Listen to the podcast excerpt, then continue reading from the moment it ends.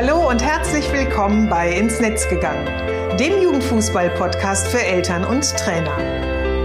In meinem Podcast zeige ich, wie eine gute Kommunikation zwischen Eltern und Trainern möglich ist.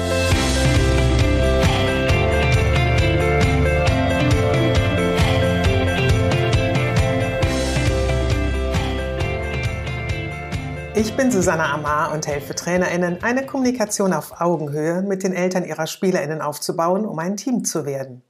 Denn nur als Team kann man gewinnen. In meinem Podcast profitierst du von meinen Erfahrungen und denen meiner GesprächspartnerInnen. Gemeinsam betrachten wir Themen im Kinder- und Jugendfußball aus den verschiedenen Blickwinkeln. Hör rein und hole dir direkt umsetzbare Tipps, die dich weiterbringen. Und danke, dass du diese Podcast-Folge mit deiner Community teilst. Herzlich willkommen zur Podcast-Episode 70. In den letzten Wochen habe ich viele Präsenzworkshops in Vereinen gegeben. Und das Schöne an diesen Präsenzveranstaltungen finde ich ja immer, dass man da total anders mit den TeilnehmerInnen in den Austausch kommt. Das ist halt bei Online-Veranstaltungen überhaupt nicht der Fall. Da geht es immer so sehr viel, ähm, ja, quasi um die Inhalte, aber dieses Drumherum, ne, dieses mal bei einem Wasser holen oder Kaffee ähm, zu sprechen, ähm, außerhalb der Veranstaltung, das ist eben gar nicht möglich. Und das liebe ich halt so. Und deswegen bin ich auch echt echt so froh, dass es ähm, ja wieder so viele Präsenzveranstaltungen gibt. Und ich muss aber auch sagen, ich liebe ja diese Mischung, beides eben machen zu können. Auf jeden Fall in einem der Workshops, die ich gegeben habe, da hat ein Trainer Folgendes zu mir gesagt. Mir graut es immer davor, wenn das Training zu Ende ist. Denn dann stürzen sich die Eltern wirklich wie Motten auf das Licht auf mich und wollen immer mit mir reden. Und das wirklich nach jedem Training. Für den besagten Trainer ist das wirklich ein absoluter Stressfaktor, den er einfach nicht mehr haben will. Und dieser dauernde und vor allem ja auch immer ungeplante Austausch, der kostet ja nicht nur Kraft und Nerven, sondern auch extrem viel Zeit. Und gerade das ist ja nun auch etwas, was du als zum Teil ja ehrenamtlicher Trainer, ehrenamtliche Trainerin im Kinder- und Jugendfußball neben deinem hauptamtlichen, in Anführungsstrichen, in Anführungsstrichen gesetzten Leben ja einfach wenig hast. Also du machst das ja ehrenamtlich neben deinem Beruf, deiner Ausbildung, deinem Studium, äh, neben Familie, vielleicht noch eben zusätzlich dazu ähm, der Elternpflege oder was auch immer du sonst noch äh, machst.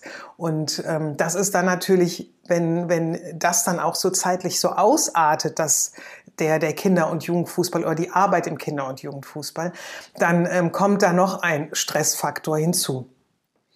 Daher möchte ich in dieser Podcast-Episode darüber sprechen, wie dir klare Regeln dabei helfen, die Gespräche zeitlich zu strukturieren, damit sie dich eben nicht immer so auch überrennen und wie du durch diese Struktur amtlich Zeit sparen kannst, die du einfach für dich effektiv nutzen kannst, die du in deine Trainingsvorbereitung stecken kannst oder was auch immer du sonst noch äh, mit dieser Zeit vermutlich sehr sinnvoll anfangen kannst. Lass uns mit dem ersten Punkt beginnen. Kommunikationsregeln verschaffen dir und deinem Gegenüber Klarheit. Also ich kenne das ja noch sehr gut aus der Zeit, als unser Sohn gespielt hat. Kaum war das Training vorbei, gab es zwei bis drei Eltern und oftmals waren es auch immer die gleichen, die mit dem Trainer reden wollten. Es gab immer einen Grund, warum sie jetzt sofort ad hoc mit dem Trainer nach dem Training reden wollten oder mochten. Meist war das Gespräch schnell beendet, wenn es gut lief. Hin und wieder sprachen sie aber noch miteinander, wenn wir schon längst auf dem Weg zum Auto waren. Und oft dachte ich in dem Moment immer, meine Güte, die armen Kerle. Denn man konnte den Trainern ansehen, dass sie sich komplett überrumpelt gefühlt haben und dass es einfach nicht der richtige Zeitpunkt war für ein Gespräch. Vielleicht kennst du diese Situation ja auch nur zu gut und hast auch immer wieder das Gefühl, dass es so einfach nicht weitergehen kann, wenn du eben in so einem Gespräch steckst und eigentlich denkst, ich müsste nach Hause, ähm, ich habe jetzt gar keine Zeit dazu und ich bin auch gar nicht vorbereitet auf das Gespräch. Wenn es dir auch so geht, dann solltest du handeln, denn du bist derjenige, diejenige, die den Impuls setzen muss. Du musst vorgeben, dass sich etwas verändern soll, nämlich sonst verändert sich nichts. Klarheit ist dabei der erste Schritt, der dir hilft. Was ich damit meine ist, gib Regeln vor. Mach dir bewusst, was du möchtest. Also klare Regeln, wann du, wo und wie lange für ein Gespräch zur Verfügung stehst, helfen dir aus dem immer verfügbar sein zu müssen herauszukommen. Und ein Tool, das ich dir dafür gerne empfehlen möchte, das ist eine regelmäßige Sprechstunde. Also zu einem bestimmten Zeitpunkt zur Verfügung zu stehen für ein Gespräch. Beispielsweise kannst du eine Sprechstunde einmal im Monat anbieten, an einem bestimmten Trainingstag, zum Beispiel 30 Minuten bevor das Training beginnt. Nämlich in diesen 30 Minuten, die du dann früher am Platz bist, könntest du dreimal 10 Minuten Gespräche anbieten. Für die, die jetzt denken, das ist viel zu wenig Zeit, die kann ich beruhigen. In zehn Minuten kann man extrem viel miteinander besprechen. Ich habe dieses Modell während der Schulzeit unseres Sohnes kennengelernt. Er ist auf eine ähm, Gesamtschule gegangen und da ist es einfach Konzept schon seit Jahrzehnten, dass es jedes Quartal einen Elternsprechtag gibt. Und in, zu diesem Elternsprechtag wurden halt immer zehn Minuten Slots vergeben. Und am Anfang dachte ich auch, meine Güte, was soll denn dieser Blödsinn? Was soll man denn in zehn Minuten besprechen? Und warum soll ich letztendlich für zweimal zehn Minuten Gespräche zur Schule fahren? Und im ersten Schuljahr, also quasi auf der weiterführenden Schule in der fünften Klasse, habe ich dann ähm, so im ersten Halbjahr gemerkt, boah, wenn man ganz konkret etwas hat, dann macht das totalen Sinn. Und das ist nämlich auch die Voraussetzung, damit eben diese 10 Minuten Gespräche funktionieren. Das Thema steht im Vorfeld bereits fest und beide GesprächspartnerInnen halten sich daran, nur darüber zu reden, was gerade Thema ist. Wird es eher so als Plauderstunde gesehen, dann wird das Zeitfenster definitiv dir aus dem Ruder laufen. Den zweiten Punkt, den ich dir gerne an die Hand geben möchte, ist, du kannst dich auf das Gespräch vorbereiten, wenn du weißt, wann es geführt wird. Dieses, können wir mal ganz kurz sprechen, ist auch gar nicht lang.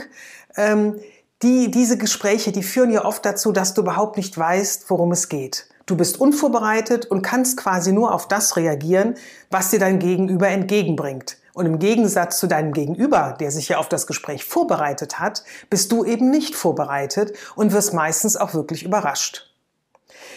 Die Sprechstunde ermöglicht es dir, dich auf das Gespräch vorzubereiten, indem vorab der Inhalt festgelegt wird, also du weißt, um welches Thema es gehen wird und du die entsprechenden Unterlagen oder Informationen, die du für das Gespräch brauchst, zusammenstellen kannst. Du kannst dir überlegen, zu welchem Ergebnis du gerne kommen möchtest in diesem Gespräch und auch ähm, schauen, ob du vielleicht Unterstützung durch die Jugendleitung oder den Jugendkoordinator oder die Jugendkoordinatorin oder vielleicht einen ähm, zusätzlichen ähm, Trainer oder eine Trainerin benötigst. Und durch das Planen des Gesprächs wirst du dich sicherer fühlen und du behältst die Kontrolle. Du hast das Zepter in der Hand, denn im Fußball bist du die Expertin, bist du der Experte.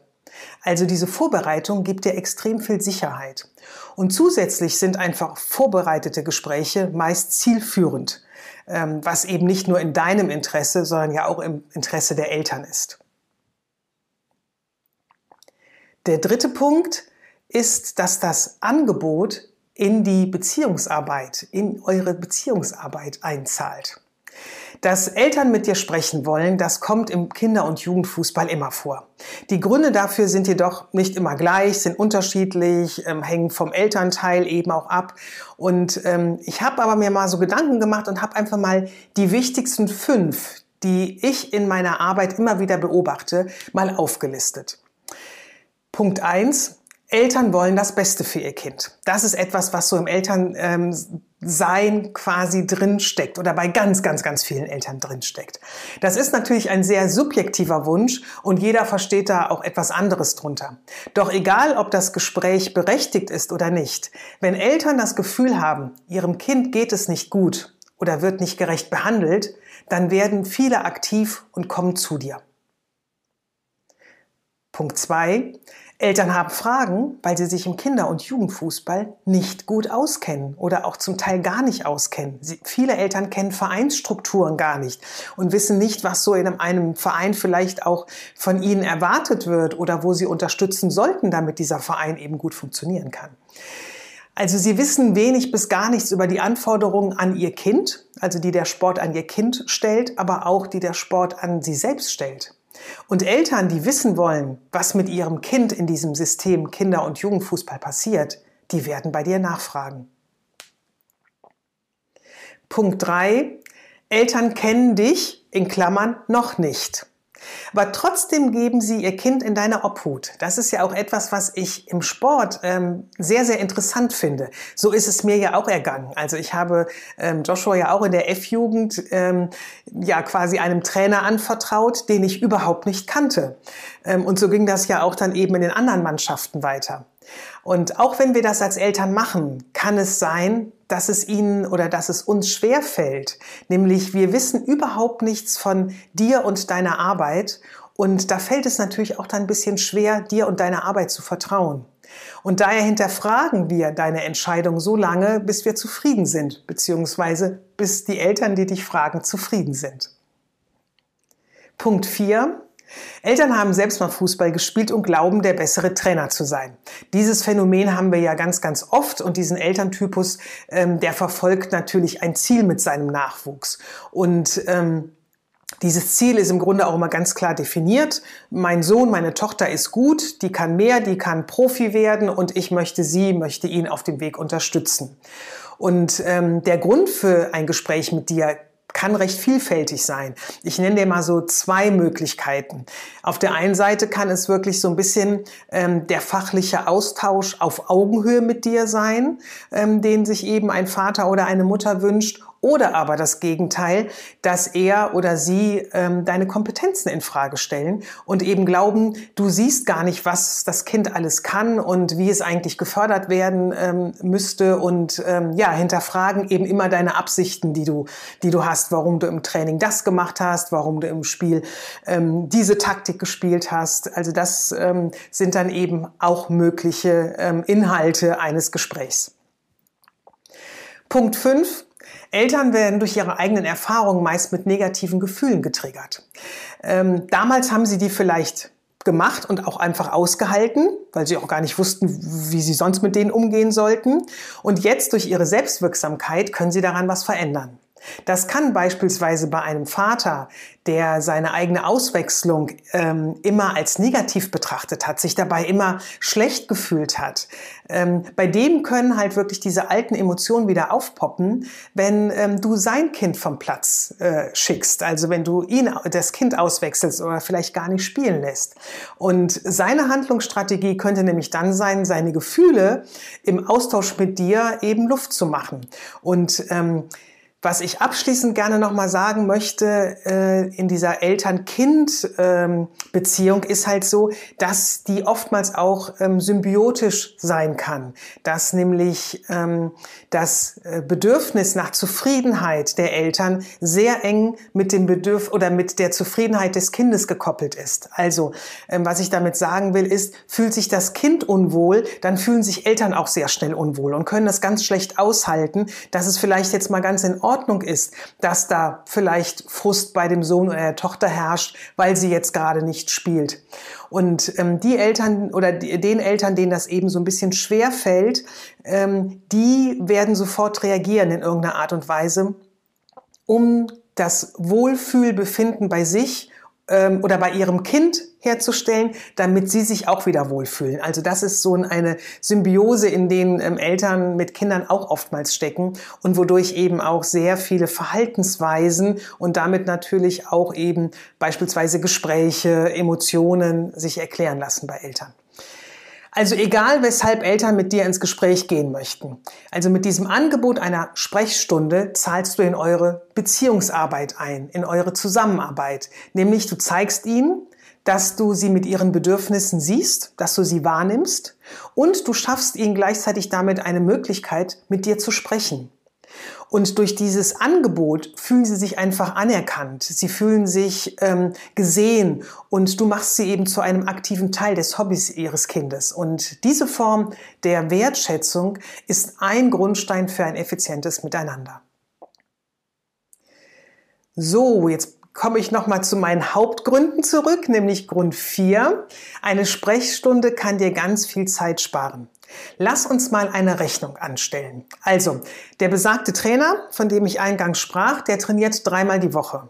Wenn er an jedem Abend mit nur einem Elternteil zehn Minuten spricht, dann sind das in der Woche 30 Minuten. Hochgerechnet auf den Monat, also auf vier Wochen, kommen da 120 Minuten zusammen. Das sind zwei Stunden. Wenn du dich jetzt gemeinsam mit den Eltern an die Regeln der Sprechstunde hältst und das Wegfallen der zwischen Tür- und Angelgespräche dich daran hältst, dann stehen 120 Minuten 30 Minuten gegenüber. Also du sparst quasi 90 Minuten im Monat durch eine klare Struktur, die du für andere Dinge nutzen kannst. Beispielsweise für geplante Gespräche mit wichtigem Inhalt wie Verletzungen, Feedback oder Perspektivgespräche oder was auch sonst eben ähm, noch äh, Themen sind, die ähm, einfach einen bestimmten Raum und Rahmen mal für ein Gespräch benötigen.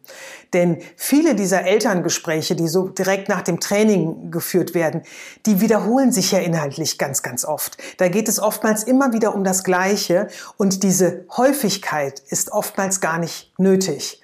Aber dadurch, dass die Eltern das, äh, ja, die Möglichkeit bekommen, mit dir ins Gespräch zu gehen. Also wenn du dieses Gespräch eben nicht abblockst in der Form, dass du sagst, nee, jetzt mal nicht oder wir haben dafür einen anderen Rahmen, ähm, haben sie natürlich das, dieses Gefühl, sie können immer zu dir kommen. Mit der Zeit wirst du merken, dass diese wöchentlichen Gespräche nach und nach immer weniger werden. Denn du setzt nämlich ein Signal mit diesem Angebot. Das Signal, dass du mit den Eltern reden kannst, beziehungsweise die Eltern mit dir reden können.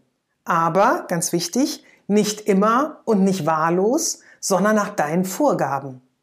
Und dieses Wissen führt bei einigen dazu, dass der Bedarf nach Austausch einfach nicht mehr so hoch ist ich habe ja anfangs auch schon gesagt, ich habe selber ja diese Erfahrung mit diesen zehn Minuten Gesprächen gemacht. Und bei mir war es wirklich auch irgendwann so, also ich habe sowieso nicht so viele Eltern äh, oder Lehrergespräche, Eltern-Lehrergespräche führen wollen. Nur war es so, dass die Lehrer immer jedes Quartal mit mir und unserem Sohn reden wollten.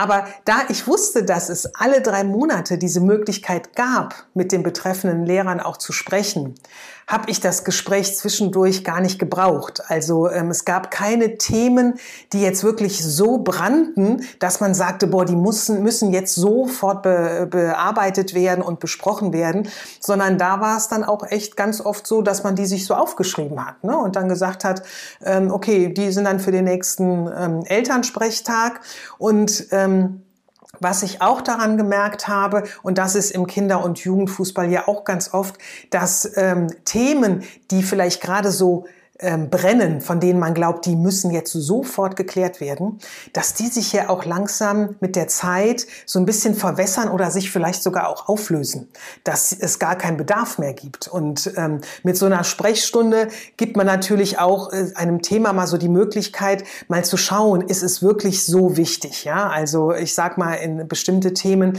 ähm, nimmt man damit auch so ein bisschen die Luft so ein bisschen raus ne? und äh, macht das Ganze eben halt auch so ein bisschen entspannter.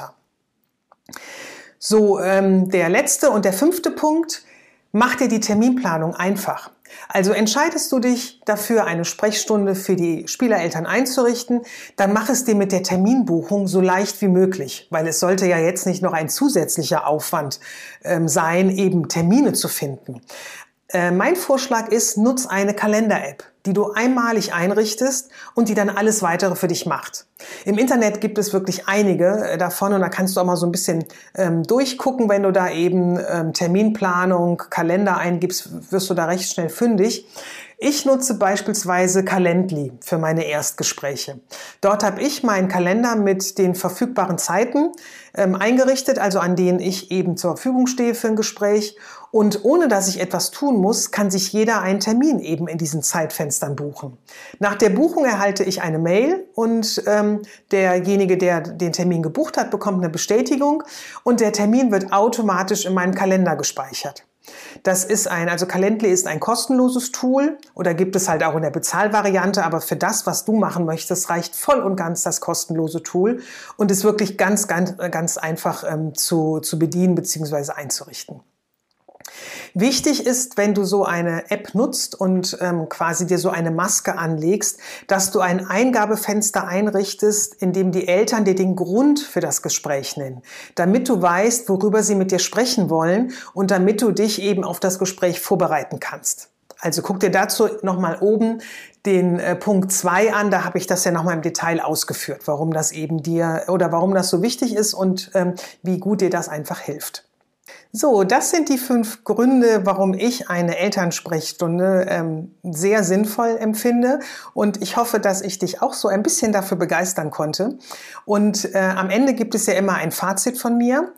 Dieses äh, Fazit lautet diesmal, die regelmäßige Sprechstunde gibt Eltern die Möglichkeit, mit dir zu sprechen und spart dir auch gleichzeitig Zeit, wenn du die Regeln klar kommunizierst, also ihnen wirklich verständlich machst, dass eben dieses mal kurz nach dem Training noch schnell quatschen und ähm, vielleicht darüber was reden, was letzte Woche auch schon besprochen wurde, ähm, nicht mehr möglich ist, dass es dafür jetzt eben einen anderen Rahmen gibt und ihr beide euch auch gemeinsam daran haltet. Das ist ganz, ganz wichtig. Wie bei allen neuen Dingen möchte ich dir einfach nochmal mit auf den Weg geben, dass du geduldig mit dir und den Eltern in der Umsetzung sein solltest ähm, denn jede Veränderung, jede neue Veränderung braucht einfach Zeit. Und ähm, es ist ja nun etwas, was du bisher so nicht angeboten hast. Also ist es eben etwas, was für dich neu ist, aber auch für die Eltern neu ist. Und geb dir und ihnen und geb euch gemeinsam da wirklich den Raum und die Zeit, dass ihr da einsteigen könnt. Den Artikel zur Episode nochmal zum Nachlesen findest du ähm, auf meinem Blog und den Link dazu in den Show Notes. Und ja, wenn dir die Episode gefallen hat, dann hinterlass mir gerne eine Bewertung bei Apple Podcasts. Am liebsten natürlich die fünf Sterne, kennst du ja mittlerweile. Oder teile halt auch einfach die Episode mit deiner Community, denn so erfahren immer mehr ähm, von diesem Thema Elternarbeit, Elternkommunikation und jetzt im Speziellen einer Elternsprechstunde und helfen, die Elternkommunikation im Kinder- und Jugendfußball einfach zu verändern.